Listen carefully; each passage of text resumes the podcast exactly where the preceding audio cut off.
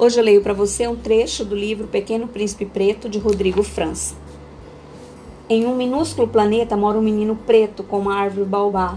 O menino gosta muito de regar a baobá, que é a sua única companheira. Vocês só estão me ouvindo, mas não conseguem me ver. Estou atrás do tronco de uma árvore, da baobá.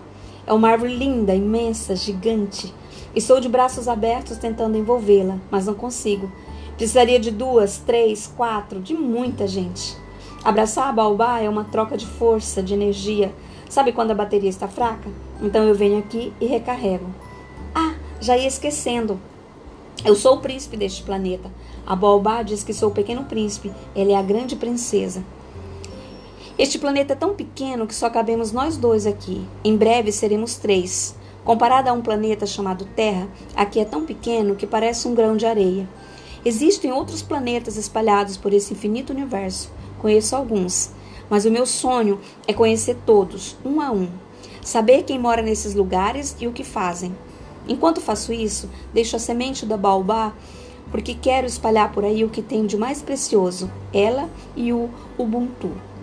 Foi uma promessa que fiz para a baobá, mas, para sair daqui, preciso aproveitar as ventanias, que só aparecem de vez em quando.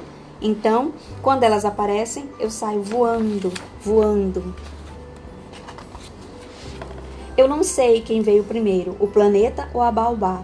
Ela é uma árvore sagrada, milenar, está há tanto tempo aqui.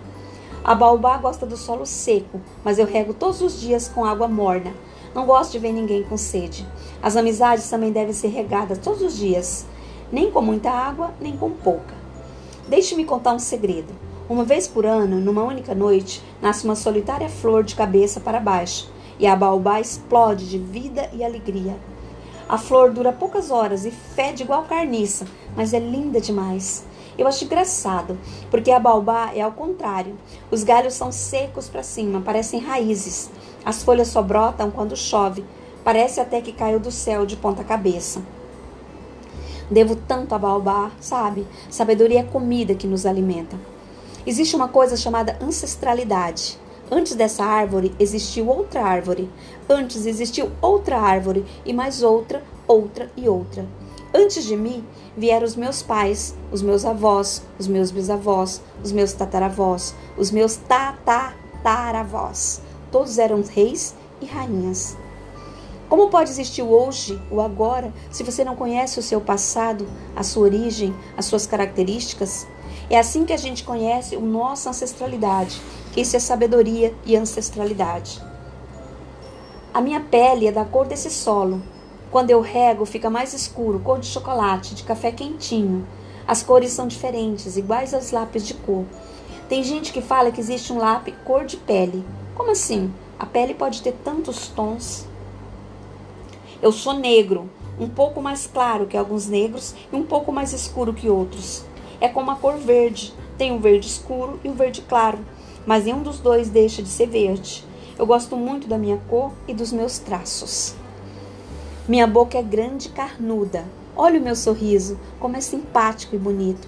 Eu tenho nariz de batata. Eu adoro batata e adoro meu nariz.